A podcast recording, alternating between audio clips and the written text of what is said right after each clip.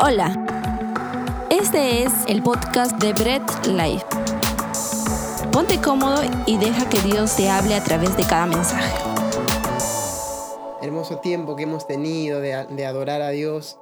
Qué lindo y qué privilegio nuevamente el que Dios nos da de poder adorarlo y alabarlo, ¿no? Deleitarnos en en ese tiempo tan precioso que nos da.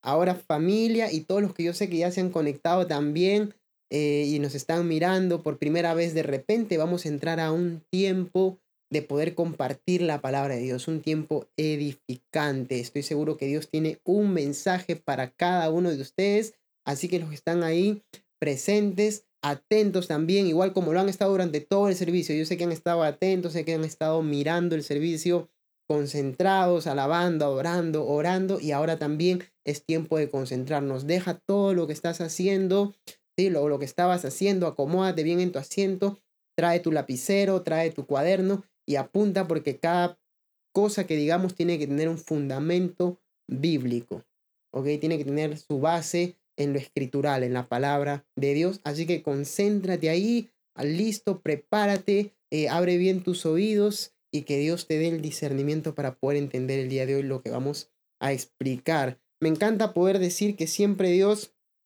reconforta, así como exhorta también al predicador que ha preparado el mensaje y luego a su pueblo al cual va a ser transmitido, ¿no? Y este, este tiempo y esta preparación de este tema ha sido un tema muy edificante para mi vida también, muy reconfortante de parte de Dios, así que vamos a compartirlo. El tema de hoy eh, tiene que ver con la relación eh, que tiene Dios con el hombre a lo largo de toda la historia bíblica desde Génesis hasta el, hasta el final, Apocalipsis. Ah, mostramos, se muestra, muestra, nos muestra la Biblia cómo Dios se relaciona con el hombre. Y una de las formas trascendentales en las, que en las que Dios se relaciona con el hombre es por medio de los pactos. Y ojo con esta palabra, muy importante, y vamos a ir aprendiendo algunas cosas también. Eh, los pactos que Dios hace con el hombre. ¿Ok? Va de arriba hacia abajo y no de abajo hacia arriba. ¿Ok? Son los pactos de Dios con el hombre. Em, es Dios el único capacitado para poder hacer un pacto con el hombre. El único que puede hacer con él. No puede el hombre hacer pactos con Dios. ¿Qué es un pacto? Para poder aclarar más esto, es un acuerdo legal entre Dios y los hombres, un acuerdo legal impuesto divinamente e inalterable, incambiable, no puede cambiar. Primero porque Dios permanece en su palabra de lo que ha dicho. Segundo porque el hombre no puede cambiar ni alterar nada. El hombre tiene que aceptar el pacto o se vuelve rebelde contra él. Y vamos a ver a lo largo de la historia desde el principio cuántos pactos han habido de Dios con el hombre. Eh, qué relevancia han tenido, qué trascendencia han tenido a lo largo de la historia bíblica también. Entonces, esto nos debe quedar muy en claro en primer lugar. Siempre ha sido Dios mostrándose haciendo pactos con el hombre. ¿Ok? ¿Por qué el hombre no puede hacer pactos con Dios? Porque el hombre no tiene nada que ofrecerle a Dios. Ah, eh, eh, eh, hermano David, ahí se equivoca porque yo le puedo dar a Dios tal cantidad de dinero o le puedo ofrecer a Dios tal cosa a cambio de que Dios me dé Tú no le puedes ofrecer nada a Dios porque Dios es dueño del oro, de la plata, de todo lo que ves y aún de lo que no ves. Él es dueño de todo, por ende no tienes nada mm, ni material que ofrecerle. Ah, entonces puedo ofrecerle mi obediencia a cambio de y hacer un pacto con él por obediencia. Nosotros somos obedientes a Dios porque Dios es digno de que seamos obedientes a él. No condicionalmente. No le ofrezco mi obediencia a cambio de. Somos obedientes a él porque Dios es digno de que le obedezcamos. Tu obediencia no puede estar condicionada a una petición. No puedes hacer un trato con Dios. Siempre es Dios quien le ofrece al hombre. El hombre no tiene nada que ofrecer. Dios sí tiene mucho que ofrecerle al hombre y siempre el hombre sale beneficiado. Pero cuando rompe el pacto, esto trae consecuencias. Antes de tratar y entrar a nuestro primer texto bíblico, vamos a empezar orando y agradeciéndole a Dios para que nos guíe a lo largo de todo eh, el mensaje. Dios, te damos las gracias por el tiempo que nos regalas de poder compartir tu palabra. Gracias por el privilegio que me das. Seas tú, Espíritu Santo, guiando mi vida para que este mensaje llegue al corazón de cada uno de mis hermanos y lo reconforte así como lo ha hecho con el mío. Te lo agradecemos en el nombre de Cristo Jesús. Amén. Primer texto bíblico. Facilito. Lo encontramos en Génesis capítulo 2. Génesis capítulo 2, versículo del 16 al 17. Y vamos con el primer pacto en la historia bíblica eh, aquí en la tierra. Ok, Génesis capítulo 2, versículo 16 al 17. Yo sé que tú lo conoces y ya se te está viniendo a mente de qué vamos a hablar. Yo lo leo en la Reina Valera, dice, y mandó Jehová Dios al hombre diciendo, de todo árbol del huerto podrás comer, mas del árbol de la ciencia del bien y del mal no comerás, porque el día que de él comieres ciertamente moriréis.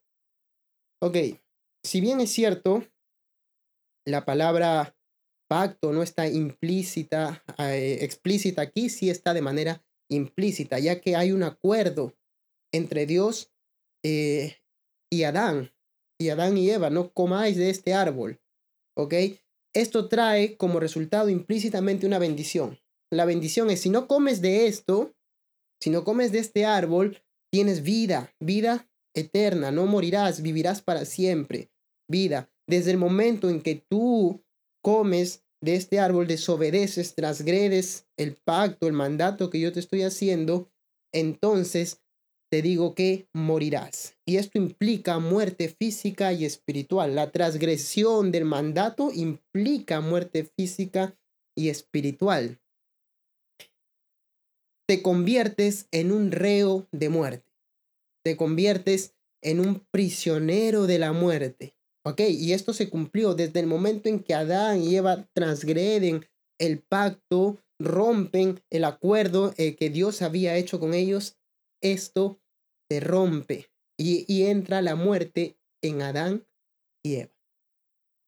Esta muerte que ha entrado en Adán y Eva se cumplen desde el momento en el que ellos transgreden la ley.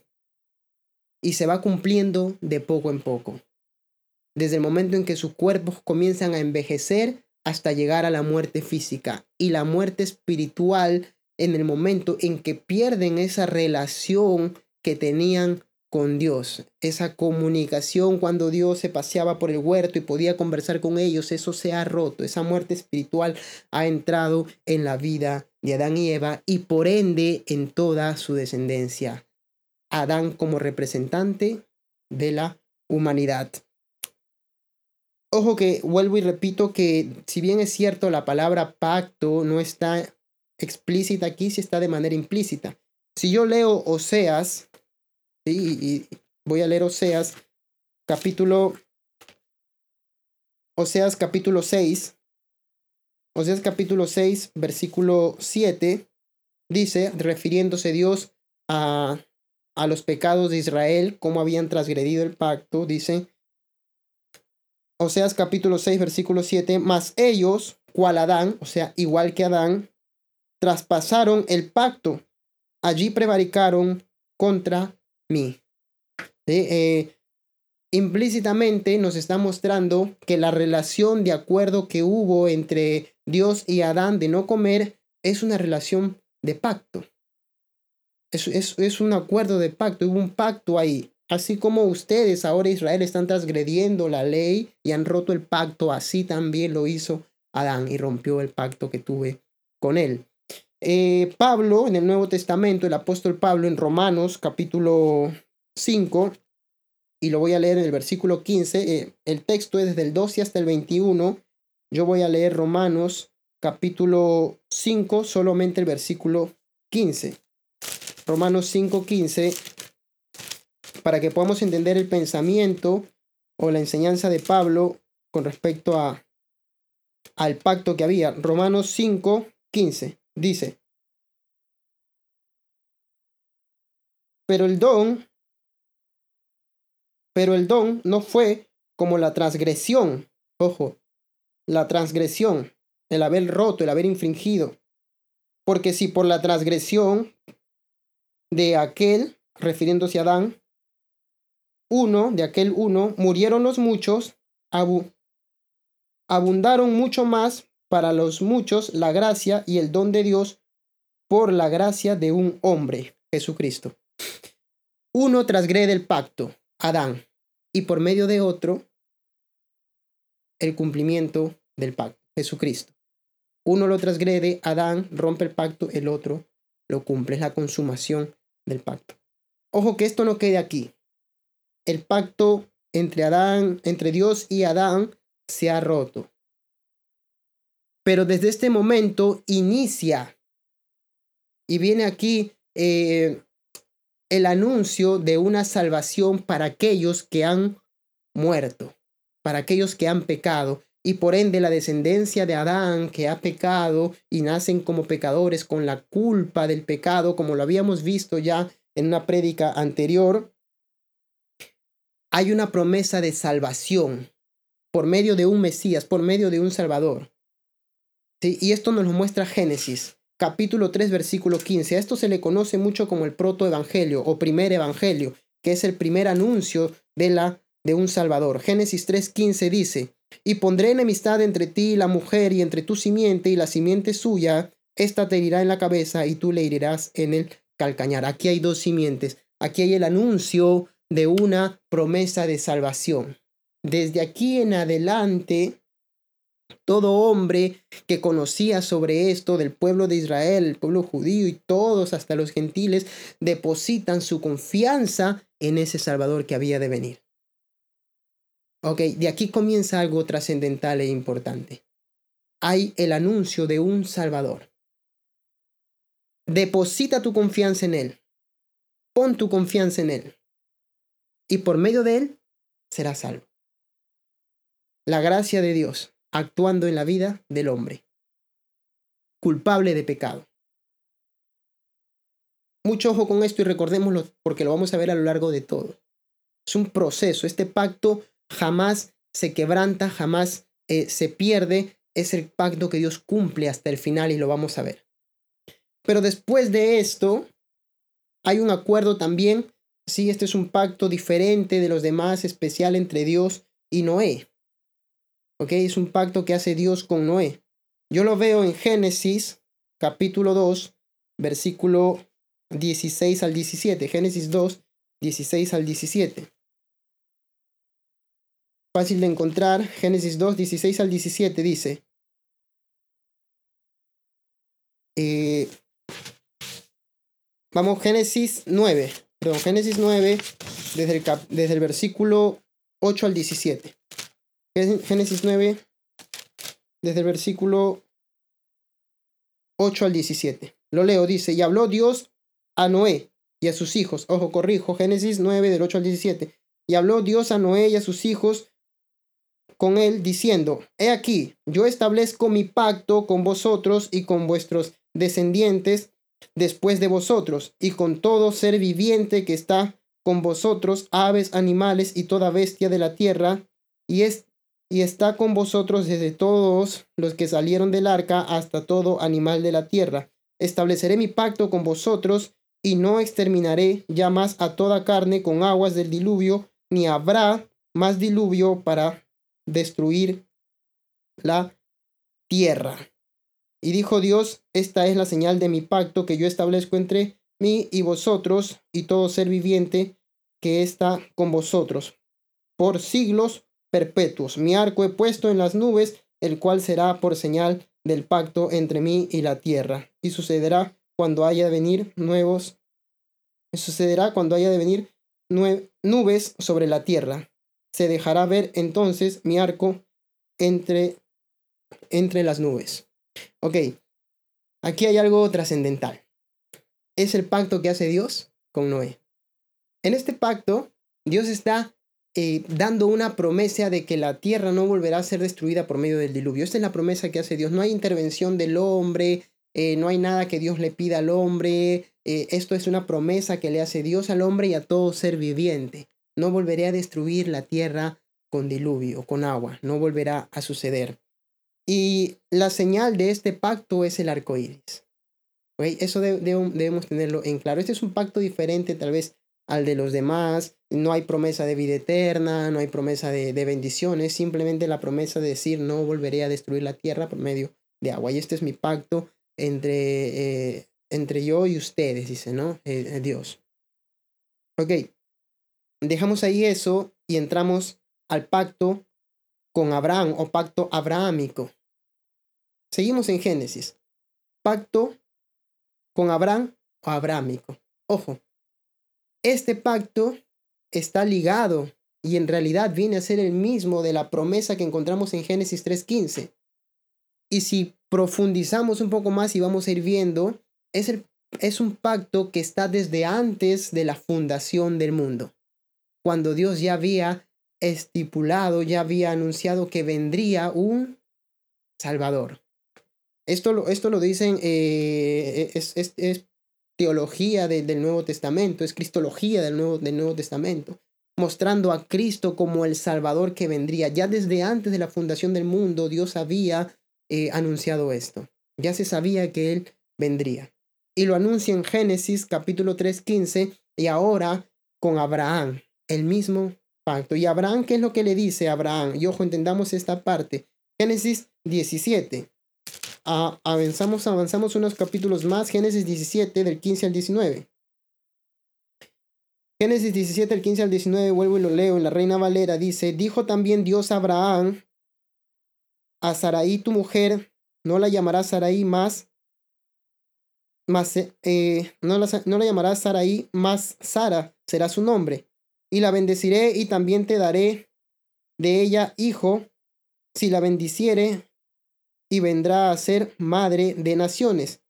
Reyes, pueblos, vendrán a ella. Entonces Abraham se postró sobre su rostro y se rió y dijo en su corazón, a hombre de cien años ha de nacer hijo, y Sara, ya de noventa años, ha de concebir. Y dijo Abraham a Dios, ojalá Ismael viva delante de mí.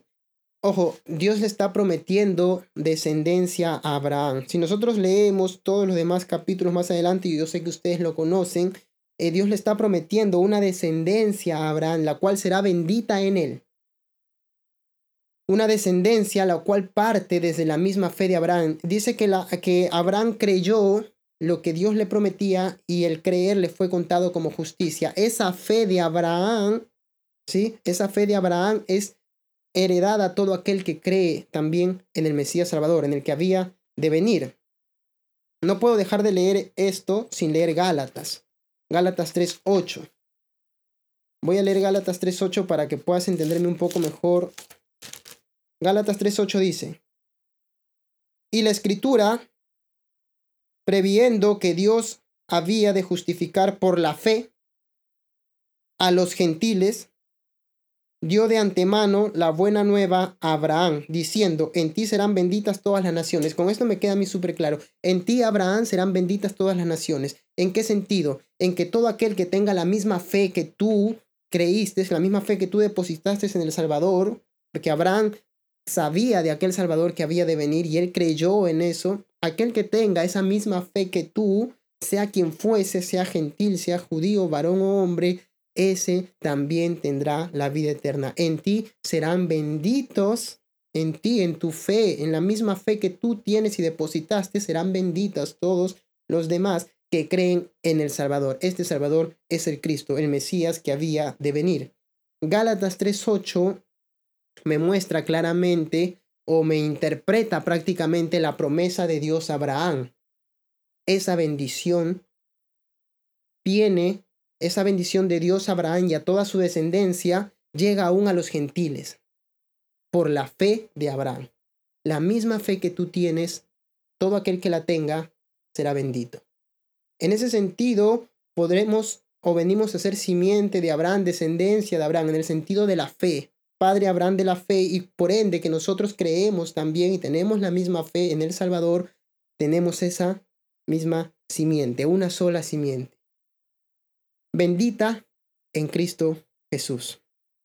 Me encanta saber esto, me encanta ver también que el Nuevo Testamento nos muestra mucho cómo eh, esa promesa de que Dios le hace a Abraham se cumple en Cristo Jesús. Cuando yo leo Lucas, capítulo 1, versículo 72, ¿sí? y yo lo dejo para que lo lean ahí ustedes, Lucas 1, 72, eh, Zacarías, padre de Juan el Bautista, dice que, que Juan el Bautista, su hijo que había de venir y el que estaba preparando el camino para el Cristo, ¿sí? este estaba anunciando ya el cumplimiento de la promesa que Dios le hizo a Abraham. Ojo, eh, Zacarías, padre de Juan, dice, mi hijo ha de venir, ha de preparar el camino para el Mesías, porque este Mesías Salvador, este Cristo que ha de venir, es ya el inicio del cumplimiento de la promesa que Dios le hizo a Abraham. Es la misma, esta misma promesa que Dios hace en Génesis capítulo 3, versículo 15. Es el mismo pacto y sigue con Abraham y sigue hasta Cristo en cual se consuma, en el cual se cumple, en el cual se da. Me encanta toda esta parte y me encanta poder entenderlo así, que Dios no había quebrantado para nada el pacto de su gracia, y cuando hablo de gracia hablo del favor inmerecido de Dios sobre los hombres, ¿sí? el, el jarí en el griego, el favor inmerecido de Dios, ¿sí? que no lo merecíamos, pero ahí estaba. Y nos los, nos los es dado a nosotros. Ese favor se cumple por medio de Jesucristo en la cruz del Calvario. Ok, Entendida esta parte, vamos a entrar a una parte trascendental también de un pacto que es parte del proceso de la historia eh, bíblica. Este pacto que vamos a tratar es el pacto que hace Dios con Moisés. Dios hace un pacto eh, con Moisés, el cual muchas veces se le conoce, Pablo lo conoce como el viejo pacto o el antiguo pacto. y la pregunta es curiosa porque ¿Por qué se le conoce como el antiguo pacto a ese si es que eh, el pacto que Dios hizo con Abraham también es antiguo, es del Antiguo Testamento? Pero Pablo lo muestra como el antiguo pacto porque era el que había de terminar, y, Pablo lo menciona y dice, aquel que, que es llamado o anunciado como viejo está a punto de desaparecer. Este pacto cumple un propósito dentro de, eh, de la historia bíblica, dentro de, de, de la promesa de Dios cumple un propósito. Siempre estuvo en los planes de Dios que el hombre viviera por su gracia, por su favor inmerecido. Que el hombre eh, no dependiera de sí mismo, sino que dependiera de Dios, total y absolutamente. Pero el hombre tenía que entender esto. El pacto se introduce por algunas razones, el pacto entre Dios y Moisés.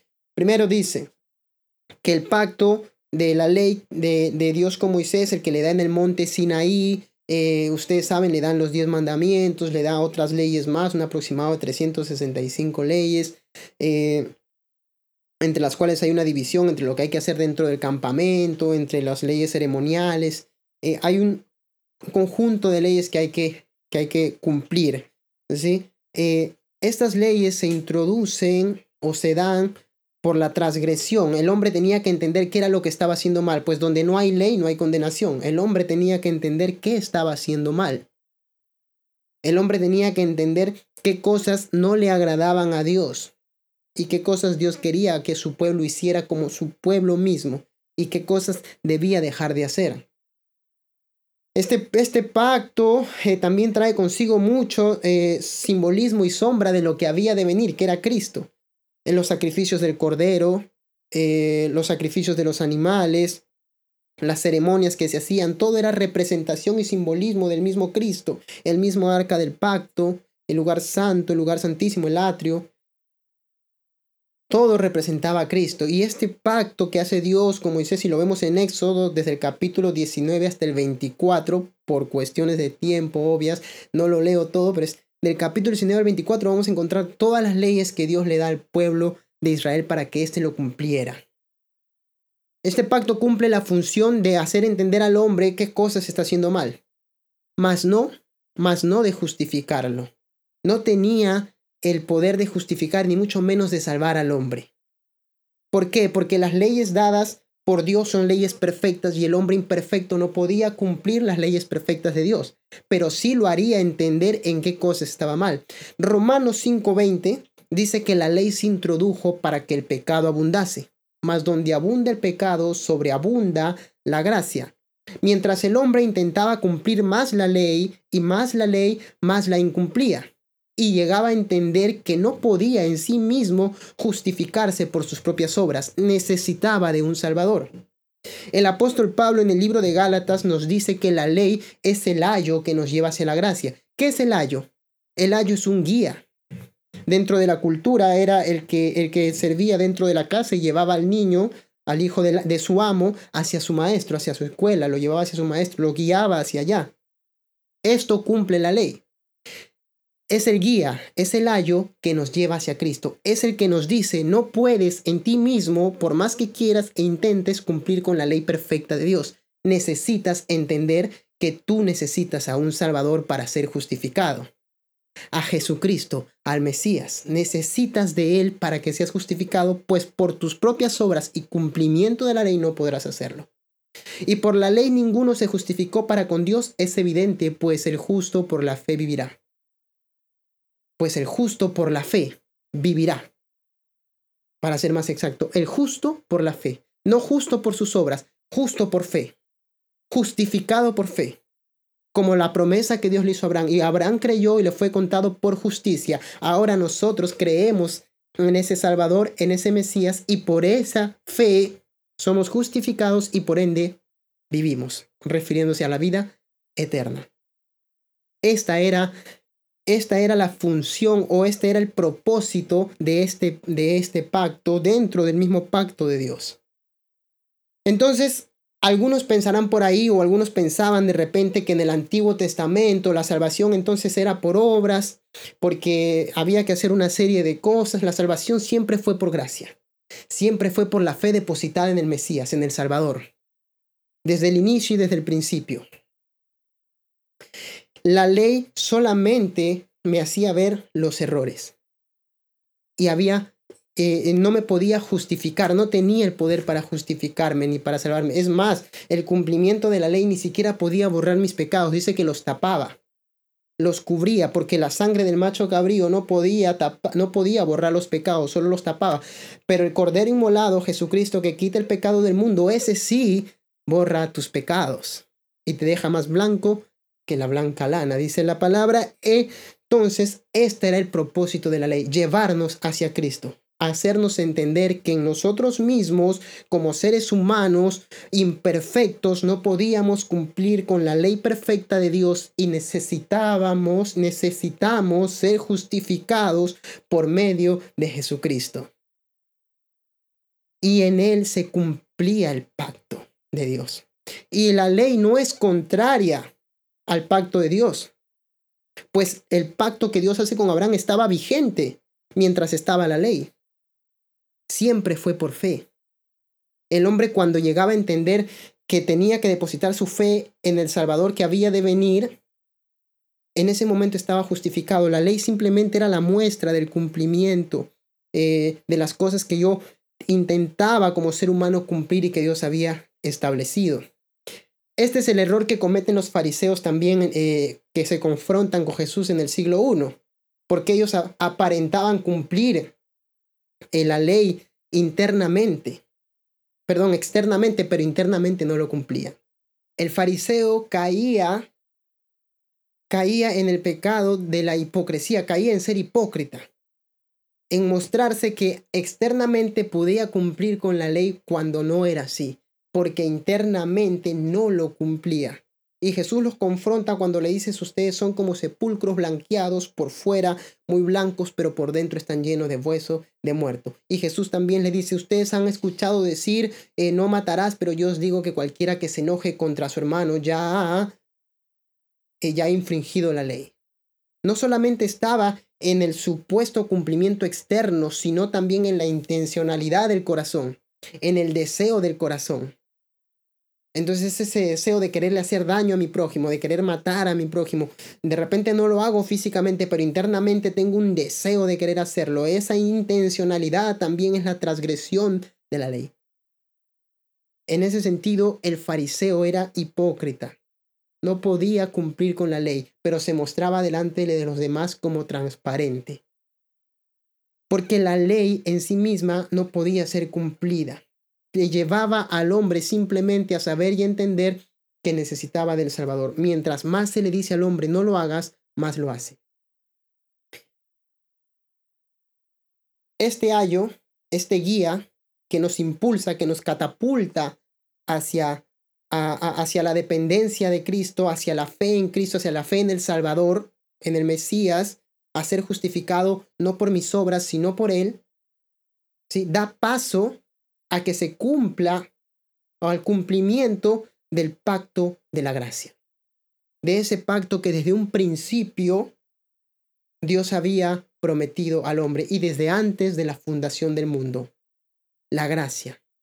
Y ojo con esto, la gracia no es una doctrina, la gracia no es una enseñanza, la gracia es una persona y se llama Jesucristo porque la gracia es el favor inmerecido de Dios hacia los hombres. ¿Y qué es lo que Dios nos da que no merecemos a su Hijo Jesucristo? La gracia no es la doctrina que te enseño, no es la enseñanza, es una persona y tiene por nombre Jesucristo. Dios da a su Hijo Jesucristo como una ofrenda a nosotros sin que la merezcamos, en sacrificio para morir por nuestros pecados. Ese es el favor de Dios por nosotros, el favor inmerecido. Esa es la gracia. Jesucristo mismo es el favor inmerecido de Dios para nosotros.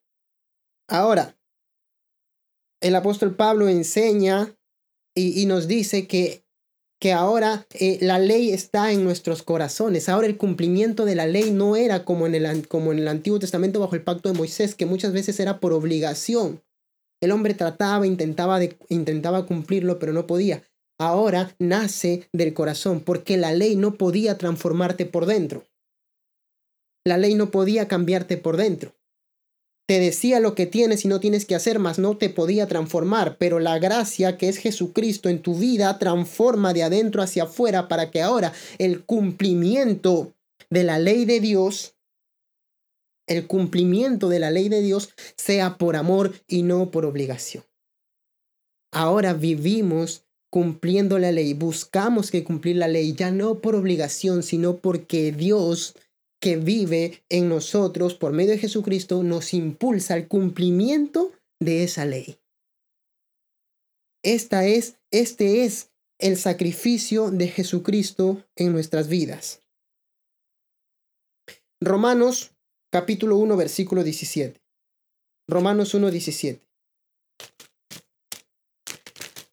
Romanos 1.17 dice, porque en el Evangelio la justicia de Dios se revela por fe y para fe, como está escrito, mas el justo por la fe vivirá. Ojo, mas el justo por la fe, no el justo por sus obras. No aquel que cree que se presenta justo delante de Dios porque hace lo bueno, porque hace esto, porque hace lo otro, porque yo leo mucho, porque yo oro mucho, porque yo ayuno mucho, porque yo hago esto y hago lo otro. Dios sabe cómo soy yo, Dios sabe lo que yo hago, yo eh, predico la palabra, yo enseño. No eres justificado por tus obras, por lo que haces o dejas de hacer, sino por el sacrificio de Jesucristo en la cruz del Calvario y tu fe depositada en Él. Fe que ni siquiera es tuya, sino que es don de Dios. El justo por la fe, el justificado por fe, este vivirá. Este vive cumpliendo la ley de Dios. Este vive cumpliendo o busca que cumplir la ley de Dios ya no por obligación, sino por amor. Y cuando se equivoca y la transgrede, es justificado por medio del sacrificio de Jesucristo en la cruz del Calvario. Esto es algo que nosotros debemos entender como creyentes. No se trata de mí, ni de lo mucho que hago, lo mucho que, que, dejo de hacer, se trata de Jesucristo. Se trata de su obra consumada en la cruz del Calvario. Y cuando Él estando en la cruz grita, consumado es, entonces el cumplimiento de esa promesa de Dios se ha dado, se ha cumplido, se ha consumado, he terminado la obra. Ahora ellos son justificados por medio de mi sacrificio. Pero ojo con esto, quiero que entendamos algo. El que seamos justificados por fe no quiere decir que vamos a vivir como nosotros queramos. Muchos piensan y dicen tal vez, bueno, soy justificado por fe, no por mis obras, no por lo que hago, dejo de hacer, soy salvo por la fe y no por las obras, entonces no hay problema con que haga esto y haga lo otro. Ojo que hay algo que es sumamente eh, preciso que podamos entender, y es que cuando tenemos una verdadera fe depositada en el Mesías Salvador, se ve, se ve eh, en los frutos de nuestra obediencia en los frutos de nuestra conducta, de nuestra vida diaria. No una vida perfecta, sino una vida que busca hacer lo correcto. Una vida que aun cuando se equivoca sabe que tiene un, un Salvador que lo representa, que lo justifica, pero una vida que busca siempre hacer lo correcto. Santiago es claro cuando dice que la fe sin obras es muerta. Una fe genuina y verdadera muestra un genuino y verdadero arrepentimiento y una fe verdadera depositada en el Mesías Salvador. Esta es la muestra de tu salvación. Esta es la muestra y la seguridad de tu salvación, a diferencia del fariseo hipócrita que mostraba en apariencia pero no creía firmemente ni era transformado por dentro. Ahora ya no hacemos las cosas por obligación como lo hacían en el, eh, bajo la ley, sino que movidos por Cristo lo hacemos por amor, aún al margen de nuestras imperfecciones como seres humanos. Esto es lo que nosotros debemos entender. Nuestra fe depositada muestra genuinas obras. Nuestra fe genuina muestra obras que son eh, la base para darnos cuenta que verdaderamente somos salvos. Yo sé que hay muchos que nos están escuchando por primera vez o de repente todos los que nos están viendo también que son parte de la familia. Dios ha dado un mensaje hoy para nuestras vidas. Nos ha reconfortado eh, por medio de la enseñanza que nos, has dado, nos ha dado para recordarnos que hay un pacto que Él ha cumplido por medio de su Hijo Jesucristo en el cual obtenemos salvación y vida eterna. Y Dios quiere darnos esa vida eterna. Dios está buscando a sus hijos. Es Él quien busca. Es Él quien va. Y Dios te está buscando ahora mismo a ti. Dios quiere darte esa vida eterna.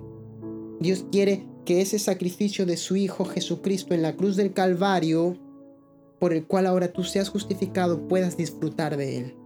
Podamos nosotros disfrutar de ese sacrificio de Jesucristo. Si tú me escuchas por primera vez y piensas o crees que estás perdido o piensas o crees que ya no hay salvación para ti, que, que verdaderamente eh, todo lo que has hecho, todo lo que has vivido o todo lo que has pasado, Dios no te perdona, Dios no te ama, o que piensas de repente que tienes que portarte bien para recién comenzar a ir a la iglesia, recién comenzar a participar en un servicio, o que tienes que voy a mejorarme, como muchos dicen, voy a limpiarme un poco, voy a mejorarme un poco, voy a cambiar un poco mi conducta para recién regresar. O otros que piensan, soy demasiado pecador, no, yo no sirvo para eso, yo no voy para eso. Dios a ti mismo te está llamando, así tal y como estás. Él es quien te limpia, no tienes tú que limpiarte, es su sangre, de la sangre de Jesucristo derramada en la cruz del Calvario, la que limpia tu vida, la que te justifica, la que te santifica, la que te redime y te da vida eterna. Él quiere justificarte, Él quiere limpiarte, Él quiere redimirte, Él quiere salvarte. No importa tu condición ni tu situación, no pongas ningún pretexto en tu corazón.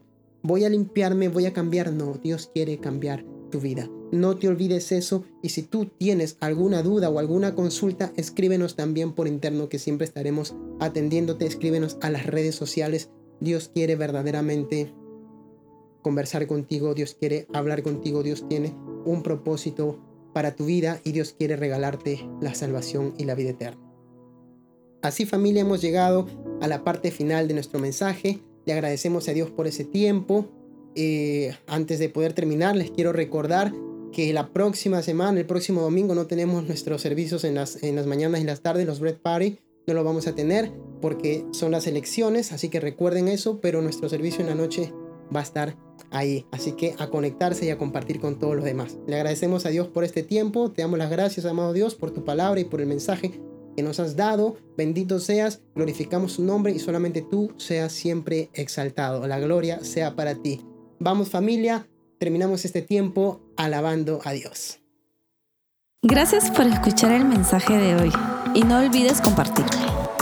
Síguenos en nuestras redes sociales, Instagram, arroba Bread Life Family, Facebook Bread Life.